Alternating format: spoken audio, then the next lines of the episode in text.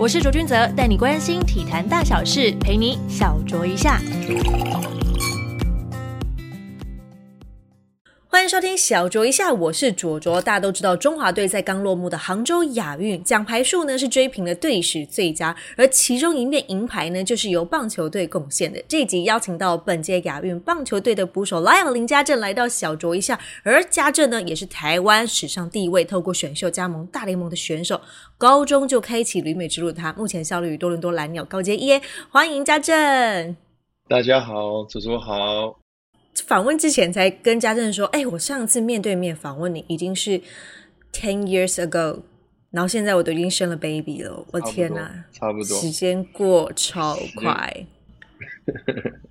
没错，时间过超快。那时候刚来第一次见到左左的时候，在协会嘛，然后那时候想说跟跟协会大家认识吃个饭，就媒体大阵上来，那时候让我有不知所措这样，但是开心现在。”十年后，大家还是在自己的领域继续努力，这是很棒的。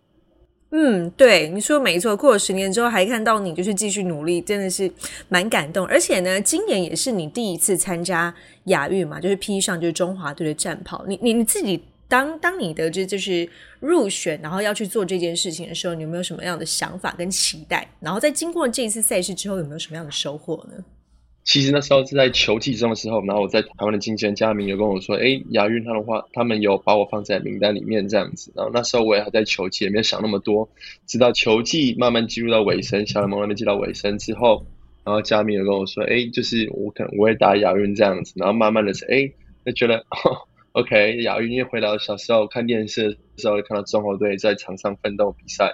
然后如今可以成为中华队的一员，这样我觉得哦，这一定是一个很棒的体验。真的感觉到是到台湾，我们开始集训的时候，穿上球衣，觉得哇不一样。然后看到以外认识的或中职一些中职的球员啊，业余集训的时候看到哦，才真的有配到我这样，觉得哦，现在在这边呢，我就很很兴奋这样子。当你看到这一些以前就是一起打拼的一些在美国那些选手们啊，好朋友，你有没有觉得是一种很特别的那种感觉？因为其实很难得，因为你大部分的时间都是置身在外，然后很难得可以跟大家这样聚在一起。你那个时候有没有特别想要跟大家做什么呢？完全没有错，就在国外的时候，你会常觉得说一个人奋斗这样子呢。虽然那国外环境什么都很好，我觉得辛苦的层面，所以可能就是说你可能一个人在国外奋斗，然后可能场上的东西或者场下就是可能面对很多事情的挑战都是自己去面对。然后我这来中华队，我慢慢可以体会到说，因为我们台湾人一起一起比赛，一起练球，队友练球就会说，哎，我们就是一起加油啊。然后可能有谁在。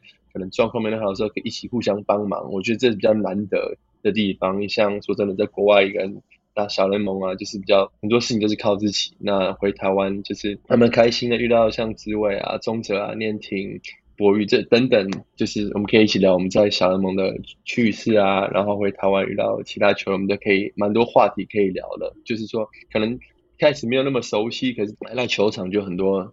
可以棒球的一起聊啊，然后在场上一起默契越大越好，就是可能我们赛后也一起吃个饭啊，就是这样子，大家更熟悉。因为我们集训时间也没有很长，嗯，就是到现在我们比完赛都还有联络，我觉得蛮可贵。那你在就是集训期间，直到你们正式的上场去比赛的。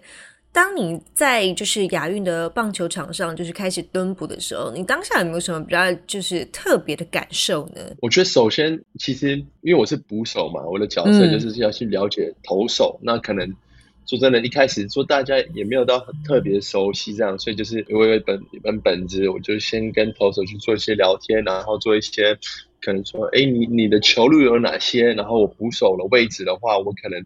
要怎么样给你一个位置，让你丢出更好的球？我觉得，因为像我说的嘛，我们这次集训时间没有很长，所以就是说，可能透过场上或场下，就是培养一些默契，培养一些感情，才可以让我们在场上的时候可以好淋漓尽致的发挥。你刚刚有说就是赛前沟通的部分嘛？因为在亚运期间，你大部分其实都是跟玉明搭配，因为他有说，因为在响尾蛇的时候两个人有搭配过，默契其实蛮好的，而且一个投手搭配一个可以让人放心的捕手，其实可以让他表现就是更上一层楼。而且他在亚运期间确实也投的相当不错，你配的球都基本上没有让他摇头过，这是蛮难得的。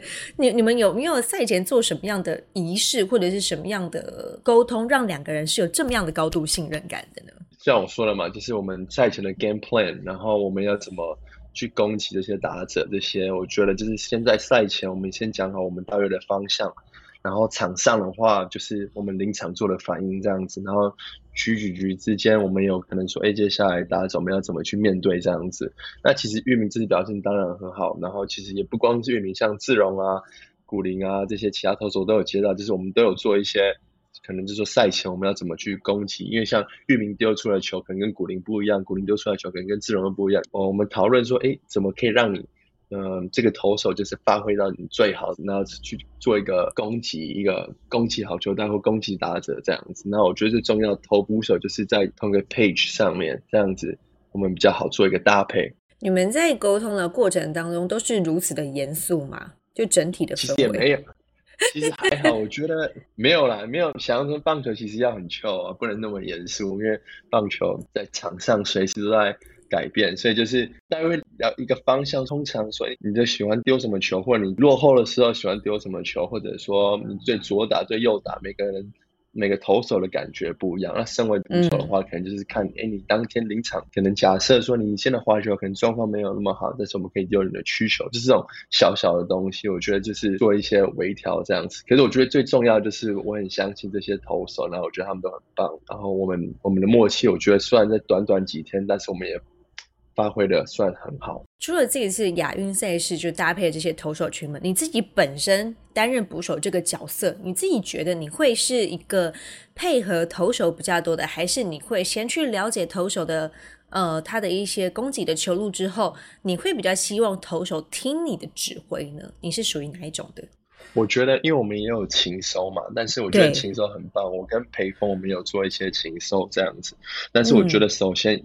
我是觉得要先了解的投手，我们投手是最好的优点是什么，然后再看这些打者的影片，才做一个我们 game plan 的计划才是这样子。因为首先就是说，假设你看禽收的话，你看很多，但是我们投手可能就是不会丢那个球，或者我们投手有更好的球，或者说这个投手的打成会打变化球，但是他没有打过林玉明的变化球，你懂吗？就是说，我觉得就是我我跟裴峰，我们是先了解我们投手最擅长的优势，然后再配。可能说我们看韩国队、看中国队、看日本队的他们的轻松，我们再做一个结合，我觉得这样才是一个最好的。因为如果你只光看一个或另外一面的话，我觉得这样子没有发挥到最好的一个效益。所以就是两边都有做禽手，这样就是投手的，不身为捕手的，然后还有看对方的。因为你其实，在国中的时候，在投球方面也表现蛮不错的，是教练看中你有一些捕手的特质，所以建议你转就是捕手发展嘛。你你当下有想挣扎一下吗？因为大家都会开玩笑的说，整场棒球赛下来就是。面对镜头最少的其实就是捕手，因为一直都是被面罩给戴着。对你，你当初是是教练怎么说，然后打动你，然后让你决定去担任捕手这个角色我觉得其实从小像国小国中在台湾打球嘛，我觉得教练让我给我一个很好的发挥，就是要让我每个角色都去打过。我可能守过内野手，守过捕手，守过投手。啊，可能没有外野啊，可能就是 每个位置我到都有玩过这样子。然后我觉得像国外的话，有些国外球员不止打棒球，在从小的时候可能有打过美式足球、打过篮球。我觉得这些都可以，嗯，增加你一些运动的能力上，那让你更爱上这个运动。那我在国小、国中，实际上我还没有特别大的定位，直到高中之后，我高一出国的时候，我也还有也有丢一下这样。我在古堡短暂那半年也是当捕手，所以就是我每个位置都算有玩过玩过，然后到后面之后发现，哎，捕手好像越蹲越有心得这样子。那时候因为高中嘛要升大学，可能就是大学的教练说，哎，我当捕手有机会可以往下一个 level，那我就 OK，那我就 focus 在捕手这方面。嗯，就像你说的，我觉得捕手，我觉得可能也很很适合我的个性吧，因为我很喜欢去观察。可能对手啊，穿着护具盔甲，但护具我觉得也很酷这样子。然后，但是我也没有特别喜欢太多的焦点到我身上，因为我很喜欢就是去做一个指挥这样子，然后当一个一个领导者这样。可是，可这个领导者又不是说，嗯，可能在一个背后的领导者，所以我就还蛮喜欢这个位置的，蛮酷的，蛮不一样。等于是说，这个捕手的角色完全符合你的个性，你想要去在棒球场上就是玩的一个方向了。那其实你当初就读的古堡家商，在台湾其实已经是棒球的传统强权之一，因为我们常常会讲讲说，呃，有哪哪几个学校的呃球队是非常的强劲的队伍，什么样的赛事都会晋级嘛。那是什么样的契机让你决定就是转到美国去就读高中？因为其实如果你在古堡家商一路升上去的话，老实讲，其实你的棒球之路也不会说到太差，都会是顺顺的往上升，对。那你怎么决定？就是我觉得转了一点是，我可能国中的时候我们有去比赛，去国外比赛，然后可能看到在国外，我觉得也是一个方向，我也想去，就是说去那边读书。然后以前棒球比较少人想去国美国念书嘛，很多去日本。可是篮球，我就看很多篮篮球有人去高中去念，然后大学去打 NCAA，这样我觉得这是一个很特别的一个经验。那如果我有机会，我也蛮想这样子。然后又外加上我姐姐也是高中的过去，然后她就像在我前面一样，然后我就觉得哎，就是我也可以往这个方向过去。那刚去的时候就是先处在寄宿家庭，然后就是我觉得去的时候一定也蛮辛苦的，但是我觉得这一切都很值得，因为是我的选择，也成长了蛮多，然后也变得更独立这样子。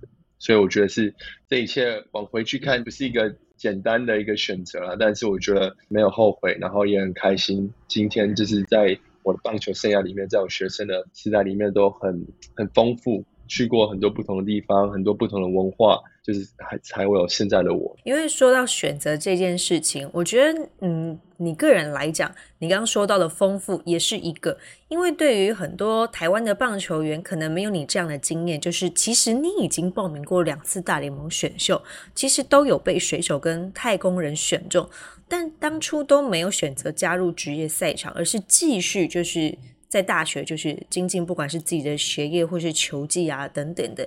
老实讲，对于这样子的呃选择，很多人都会疑惑，就是说，诶，为什么你明明已经有机会了，怎么不先去把握它呢？大家蛮好奇这个部分的。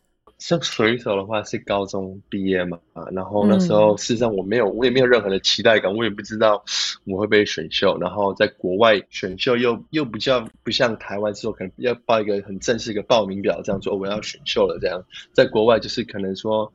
诶，哪些球队有注意你？然后他希望你填个表单，说我们让我们有人咨询这样子。然后直到像我在讲高中的话，直到选秀前几天，哎，才发现我有机会被选。然后那时候就哇，我有机会被选的，那应该是一个会一个蛮酷的经验。但是最后被选完之后，还是经过三轮，是觉得去念大学，因为大学有给我奖学金嘛。然后那时候在那之前，好像也没有台湾。台湾人学生在美国 NCAA 一起打棒球，所以我觉得这一定也是一个蛮酷的经验。那我去，我觉得这个我去当一个，我去开一个拓荒者，拓荒者，看有没有机会，之后有人对我可以跟人家分享这样子。那所以那时候就没有往职业这个方向，因为像我说，我觉得大学是一个，我不仅可以念书，也可以打球，所以高中毕业之后我就没有往职业。然后大二的时候是因为。那时候其实，在八九人的时候有机会被选，但是因因为一些原因，后来没有被选。然后到后面，啊，实际上到后面被选的时候，那时候我就知道我不会被选了。就是当下我被选，我还在逛梦，我也没有看选秀。直到我被选完之后，发现手机 Twitter 二三十个，就说哦，我被选了。然后球探打给我，说：“哎，你知道你刚被选了吗？”我说：“嗯，我现在知道了。”OK，但我还在逛梦。对对对对啊，可能那时候跟原本可能要选的那个轮，后来到后面之后，就可能就那我可能就回去再念一年这样子。嗯，所以我觉得都是经验，然后我觉得都是一个一个选择吧。那我觉得每个选择当下的情景就是不一样，每个选择我觉得都是不后悔的选择。你脑脑子非常的清楚，知道说自己想要的是什么，而且你刚刚也其实说到一个蛮好的一个重点，就是身为一个旅美的拓荒者，因为大部分可能都不是去那边念书，都是直接先去加入球队。但你比较不一样的地方是你先去念书，然后到大学去。嗯，如果说以一个前辈来讲的话，你会推荐有其他的选手跟你走一样的路，而且他。必须要具备什么样的条件才会比较顺利呢？你有什么建议？身为前辈的话，因为台湾的话，就是一定是好的选手，就是可能就是说高中就可以出去，我觉得这是很棒的。但是说，因为如果你有这个机会可以去体验说，哎，在美国大学的生活的话，那也可以透过大学，你可以一样进行你的球技，然后可以被选。我觉得这是一个更棒的选择，这样子。那因为我觉得打棒球是一件很棒的事，但是我觉得人生不止打棒球而已，就是你要可以体会到很多不同的东西，然后再加上你做你爱的东西，我觉得这是一个更好的。那我觉得每个人有自己的选择，那怎样的选择是你经过深思熟虑做完的选择，我觉得都是最好的。那我觉得没有一定的答案，说你高中毕业去，或者你你透过选选秀，或者你透过投探去，我觉得每一个是你只要深思熟虑，然后你觉得哪个是最好的选择，我觉得那就是最好的答案。说真的，我觉得没有一定的答案，说哪一个会比较好，只要想清楚、考虑清楚什么是自己想要的，对对？这样子来讲好了，你觉得大学四年对你来讲最有趣、好玩的地方是什么？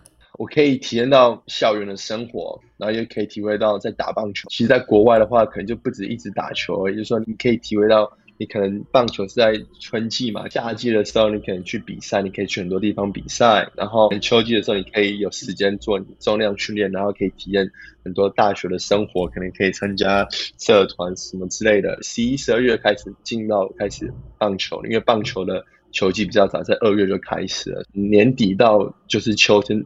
春天都是棒球的 season，暑假的时候可能球队会安排你，像我是去到 K Cup 打 Summer League，我觉得这是一个很棒的体验。然后为了队友去 Alaska 打，我觉得这是都是一个不同的体验。然后同时你又有校园的生活，就是你你在学校可以读书，然后你可以体验整个在美国一个校园的，我觉得这个气味感受都不一样。就是说不光光说就是。一直在只是打球，也就是说你可以体会到两个，然后甚至说就是哎，我想我有机会打职棒，那我再去打职棒。我觉得这个这都是一个丰富你自己的一个人生吧。而且很像，就是说你在进入到这个还是学生身份的时候，你同时兼顾了两边，是球员也是学生，而且你还多了很多 option 可以去选择你未来想要做的事情，不是说单单只有打棒球这件事情，对吧？没错，然后你可以选说想要念什么 major 之类的，因为。事实上，我很多队友也有去念像心理学这样子。你去念心理学，然后你去打棒球，就哇，这是一个完全一个 perfect match。所以 打棒球，真的你不只要场上的一个精进自己的实力，但是我觉得你的心理也很做重要。所以我觉得这两个加起来，你才可以把你的潜力整个开发。在校园的生活，甚至可以帮助你在场上的表现。那你今年选择离开响尾蛇，转往就是蓝鸟发展，你最最后为什么会想要？离开原本的球队前往蓝鸟呢？关键原因是什么？关键原因就是说，就在春训的时候嘛，因为我后两年选了很多捕手进来，嗯哼，像我后年，我隔两年就选了三四个捕手，然后可能要交易一些捕手在后来这样子，然后可能就是位置有重叠到。像我说了，我觉得很多事情都是一个选择嘛，我就把自己做好，练习就表现到很好。进步，这样我觉得我不怕没有球队，所以那时候我就跟香伟神说，我觉得我在那边可能机会没有很多啊，然后我希望你们可以给我一个，就让我离开，我可以找其他新的目标。因为是说真的，那时候我离开，我也不知道我会去蓝鸟，但这是一个蛮大的一个决定。但是像我说的嘛，很多事情就是一个决定，然后只要经过你深思熟虑，不后悔，我觉得都是 OK 的。那时候可能就这样想，OK，没关系，就是。我想找其他球队看有没有需要我，结果过了一个礼拜，就蓝鸟就有打电话来，就说我愿意，就是我愿意跟你们签约啊，去那边打球。你回想，我觉得很多事情，你回想之后，觉得哇，这是一个很大的一个决定。你很蛮有勇气的耶，因为当下你在在跟响尾蛇提这件事情的时候，还没有球队，你还没有确定你下一个老板是谁。对啊，就是 我觉得这个比较像我的个性吧，就是一旦决定了就要去这样子做，是吗？对呀，我只要有想法，对我来说一个正确的想法，那我就会去做。那在除了蓝鸟跟你接触之外，有没有其他球队也对你示出友好的善意呢？当时，当时就是说蓝鸟嘛，因为蓝鸟不是有受伤，精英那边也有在问，我是说 OK，哪哪一个就是有 offer 来，那我就先去哪里。没有想那么多，因为捕手这个位置，你把自己准备好。然后就是一定会有人受伤，会有人离开，所以就是我觉得都会有机会。我觉得最重要就是把自己准备好吧，你把自己准备好，遇到机会就是可以成功的。所以就是把自己准备好，哪怕一个机会、两个机会，准备好的人遇到机会，我觉得都是有机会把自己表现好，然后成功。你，平常都在美国打球哪？先前也有响尾蛇安排你跟陈胜平休赛季的时候一起到多米尼加的训练基地调整状况。去年底也有加入澳职，所以等于是你在蛮多地方已经体验过他们不同的球风了。你自己呃，可以可以说分享一下这三个地方的球风有哪些不一样的地方？个人很喜欢就是去到处走走看看，然后像你说的，也透过棒球。去过多米尼加，透过棒球去过澳洲，然后我的球队在纽西兰，然后在美国打小联盟也是到处跑，就是整个美国基本上都跑过，从加州、德州到东部，哪里都跑过了。所以我觉得棒球很美丽的地方就是 可以带你到很多不同的地方。每个球风、每个国家打球，我觉得都一样是棒球，可是一定会有些不一样嘛。对啊，那。像我去年去澳职，我觉得就是就很 chill 这样子，就真的很赞。就是 因为澳洲也很漂亮，就是夏天嘛，对啊，海边这样，可以早上去个海边，下午去比赛，所以就很 chill 这样子。好棒的生活哦！对啊，打季后赛的时候。我们还去喂一下 kangaroo，然后比赛 就很 chill 这样子。我觉得就是因为因为在冬季联盟的话，那时候因为我受伤嘛，他们好像十一月就开始比，可是球队那时候在香尾蛇，他们说因为我手那时候触身球裂，然后说要十二月之后才能继续比赛这样子，所以我说那我要找个地方，实际上就去年啦，去年受伤蛮多的，虽然说找个地方可以经济自己的球技，然后可以去走走，对，然后就澳洲那边有机会，那我就去澳洲这样子。觉得冬季联盟好处就是说。这样没有什么压力吧？我可以尝试一些我想要动作啊，我的打击动作，我的捕手一些蹲姿之类的，在比较没有压力的做一些就是没有试过的东西。每个地方都有不同的地方，就是很好的地方，这样子。嗯哼，那在多明尼加训练基地呢，有什么特别之处吗？也很多趣事吧，就是说那边就是多米尼加嘛，然后那边的每个都很热爱棒球，可能就是比较落后一点吧，可能就是，可是也很漂亮，那边的海边哇也很漂亮。有人就说，像 我跟队友剪头发，剪到一半，还会有那种就是 barber shop，然后那个电突然没了，然后还有手力让拉电，我觉得很多那种趣事，就是 一些很闹的事啊。但是我觉得都是一个经验，你看很有趣耶，回去想都可以想到那个情景，很酷啊。说到有趣的事情，就是很多的台湾的棒球迷也很好奇，就是今年在大联盟表现非常亮眼，台美混血的那个外野手 Corbin Carroll，因为他是跟你同年一起进入响尾蛇，你们也有当过室友嘛？两个人之间有没有什么发生比较让你印象深刻的事情呢？对啊，我们一九年进来，就是他高中，我是大学进来的。那就我们一开始起步，大家都我们都是一起的嘛。实际上就是我们会聊天啊，然后说，哎，那我哪里来？我说台湾来。他说我母亲也是来自台湾这样子。他说小时候也会回去。我想他应该也很久没有回来了。但是就是我们可能在八字上面打扑克牌、排七啊什么之类的，他他都很懂这样子。他居然会玩排七？会啊会啊，对，他会玩。他说他从他的阿妈会教他之类的。